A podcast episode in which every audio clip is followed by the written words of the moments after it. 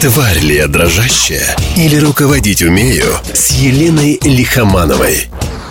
Добрый день. Это я, Елена Лихоманова, и наш подкаст «Тварь ли я дрожащая или руководить умею?». Сегодня наша тема – это синергия или 1 плюс 1 равно 3. Что это за формула и как ее расшифровать?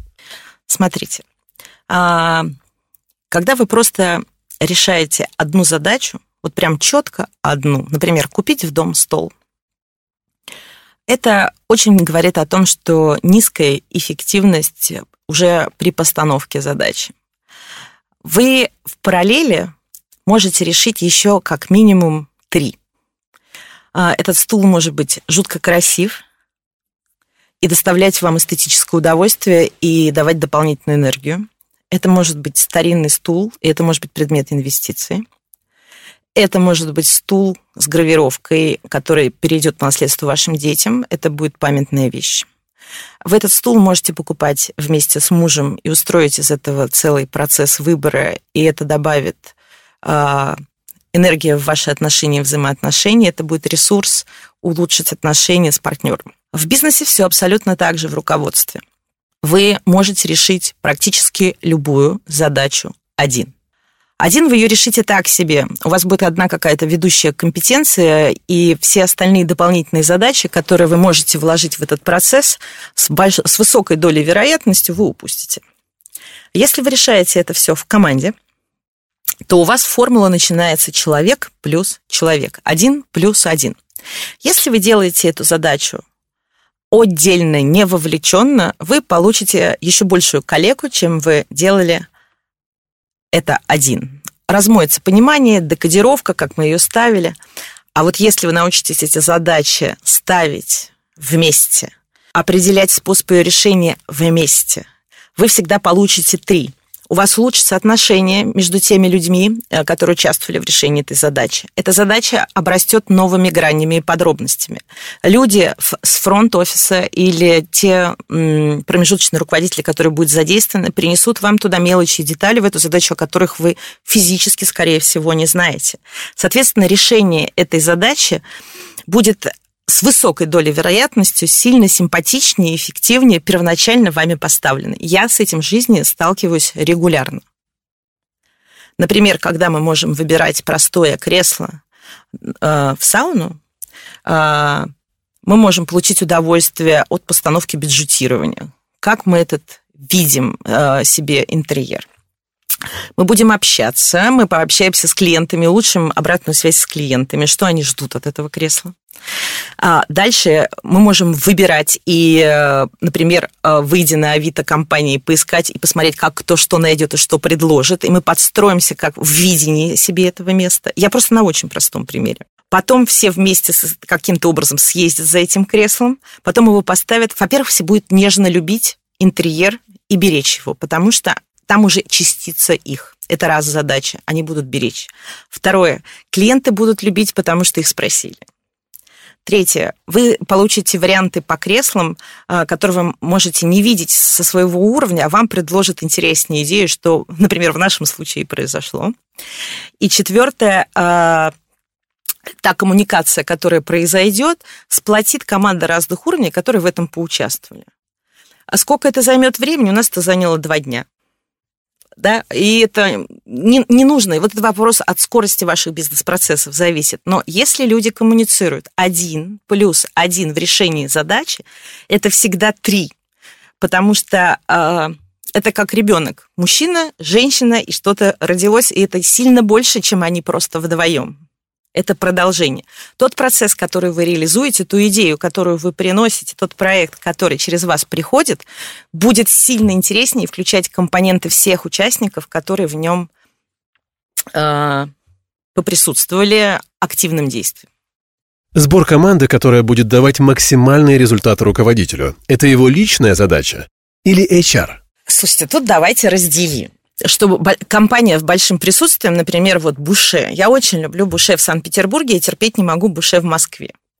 А, соответственно, я понимаю, что бренд ослабел, и причины, скорее всего, могут лежать в области HR. Ну, это мое предположение. Но в Питере нежно люблю.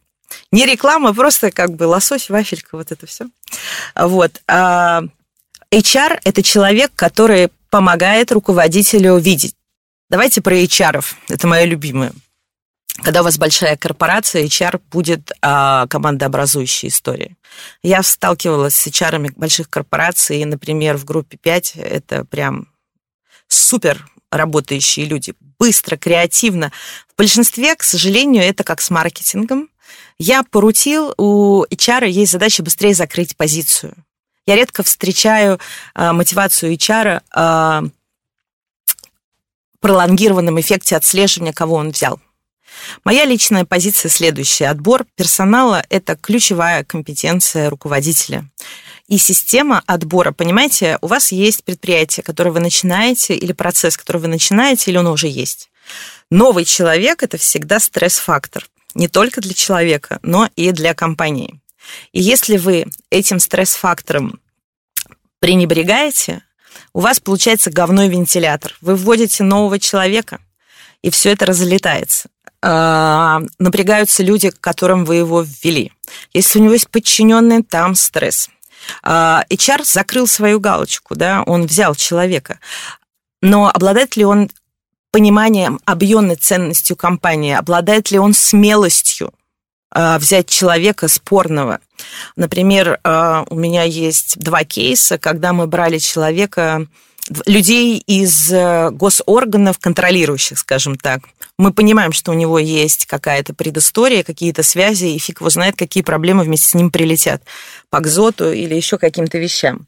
Но люди настолько симпатичные, настолько проявившие себя во время собеседования, что я говорю, окей, мы рискуем. Я руководитель, я могу себе сказать окей и разобраться с последствиями этого окей. Будет ли брать на себя эту ответственность HR? Будет ли он глубоко погружаться в эту личность?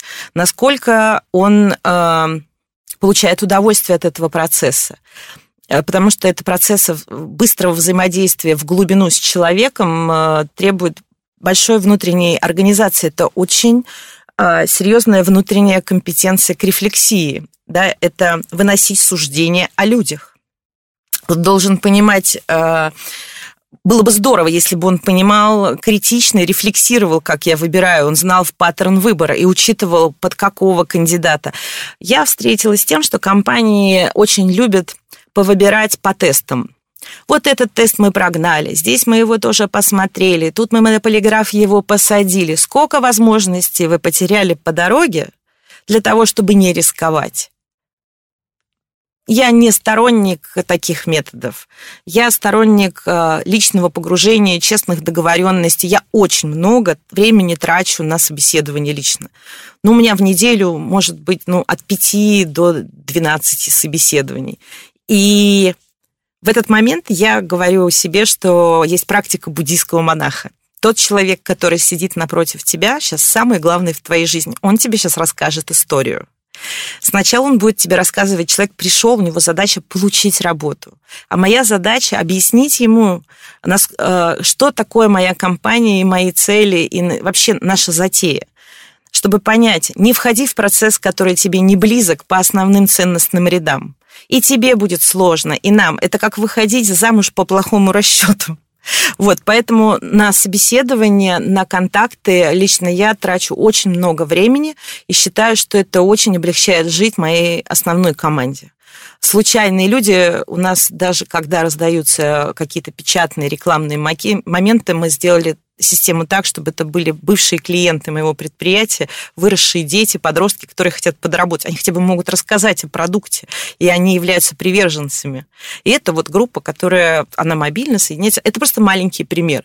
Поэтому я всем руководителям говорю, набейте руку на собеседованиях, прежде чем вы кому-то делегируете одну из самых основополагающих функций нужно пройти определенное количество часов, и людей будете лучше понимать, кстати, клиентов будете лучше понимать точно, и себя тоже по дороге поймете. По сути, руководитель должен быть всем?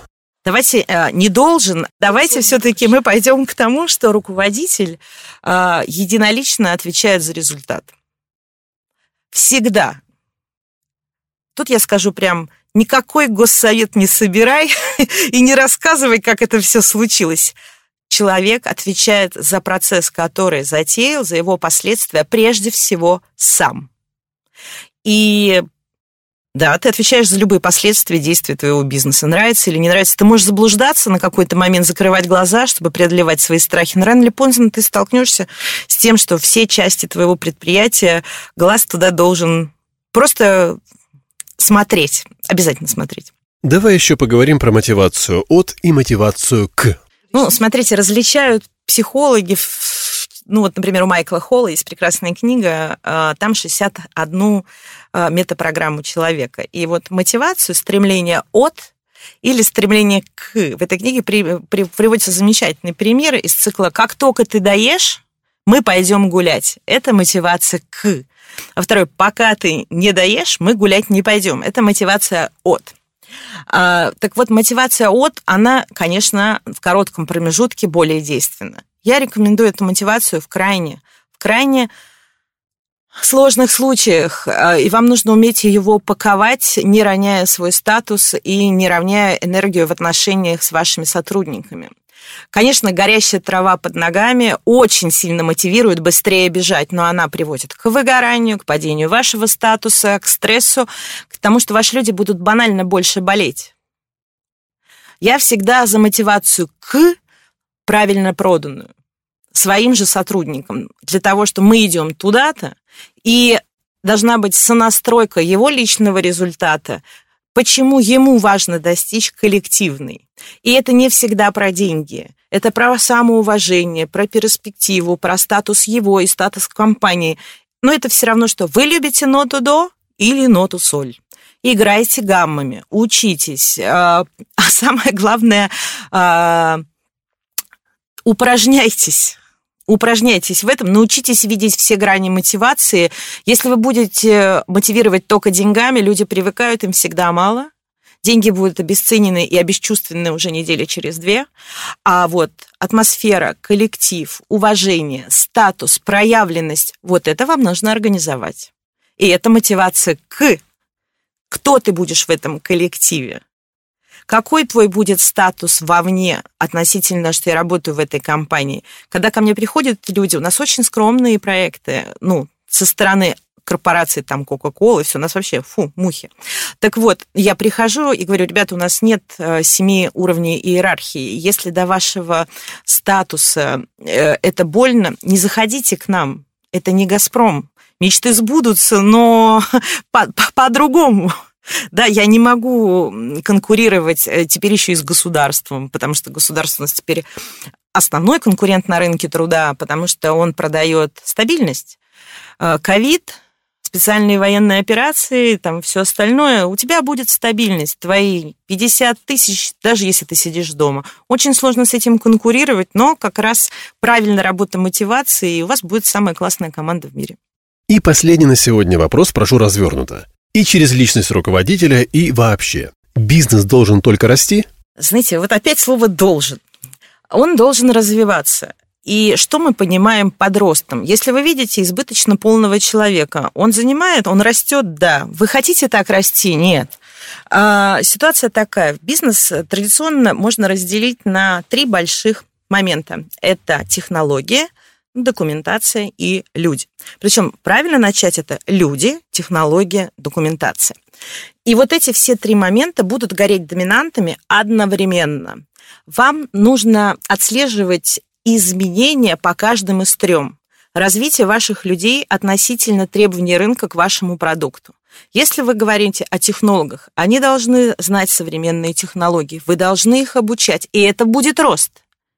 Если мы говорим о деньгах, и говорим о выручке, о доле рынка, вы должны взять кусок по размеру и отработать его хорошо. Деньги это, – это результат того, это ценность в глазах ваших клиентов. Если вы делаете хорошее дело с хорошими людьми, с хорошим настроением, вы неизбежно получите деньги. Но если вы провороните технологии, то мы все помним про кнопочные телефоны. У нас экспоненциальный рост. Мы живем э, в технократическом мире, в котором никто до нас не жил. Вы можете взять инвестиции, собраться офигенной командой, вывести э, на рынок. Это все занимает время. И тут приходит Apple. До свидания, Nokia. Да, там Samsung может удержаться. Это современные риски. И это значит, вы не росли в области технологий, вы проворонили самое зарождение тренда, и это будет только усиливаться. Поэтому, если мы смотрим не рост, а развитие, и документы раз, и вас запретили. Почему? А потому что санкции. И вот вы закончились как предприятие. А у вас еще обязательства перед поставщиками, пароходы заморожены в портах, э, у вас есть кредиты перед тем. Это прям начинается шок-терапия. Поэтому люди, технологии, документы в каждом из этом секторе вы должны следить за развитием и изменением. Если вы понимаете это под ростом, то дальше мы с вами переходим в э, выручка. Будущие деньги всегда дешевле. Вы обязаны расти по э, денежным э, выручкам для того, чтобы рос уровень заработной платы ваших сотрудников, чтобы они могли поддерживать и улучшать условия своей жизни. Это необходимые условия. Все хотят лучших условий, и они сели в вашу машинку мечты для того, чтобы вы отвезли их а, по дороге к вашей большой цели, к их собственной личной мечте. Вы как таксист. Вопрос, какой вы там, бизнес, комфорт, плас, вот это уже история. Но, конечно, денежная выручка должна расти. Когда вы инвестируете, она будет падать. Вопрос еще, как вы. И это мы уже говорим о прибыли. И как у вас организован процесс инвестирования в зависимости от размера компании, технологичности, венчурную оно у вас, заемные средства банковские простые, либо это акционеры. Но все хотят увеличения денежного вознаграждения от своего участия. Я прямо призываю всех – любить и уважать акционеров. Неважно, кто это размытые акционеры, э, э, людей, которые вы не знаете, либо те акционеры, которые просто вам поверили. Помните, они несут самые большие риски. Вы получаете удовольствие за чужой счет. Да, это те деньги, которые они могли потратить на яхты, на моря. Они понимают свои риски, иначе бы у них не было таких уровень денег. Но они доверили именно вам. Поэтому не учитывать интересы акционеров – это губительно. Поэтому бизнес должен расти вот так, как так я вижу слово рост. Развитие, вот так оно раскладывается по процессам, и вот так это про финансы. Господа, на сегодня все. С вами была Елена Лихоманова. Подкаст «Тварь ли я дрожащая руководить умею». До новых встреч, и у вас все получится. «Тварь ли я дрожащая или руководить умею» с Еленой Лихомановой.